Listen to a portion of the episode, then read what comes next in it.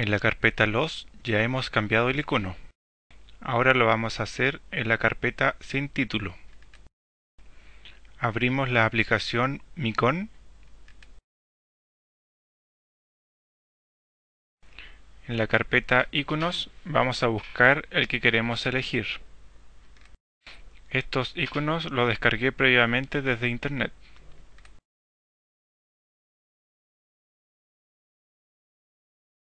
El icono seleccionado lo arrastramos a la parte izquierda del programa Micon y la carpeta de destino la ubicamos en la parte derecha.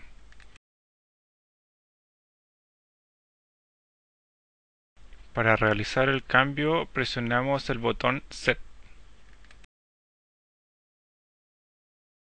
con lo cual queda personalizada nuestra carpeta.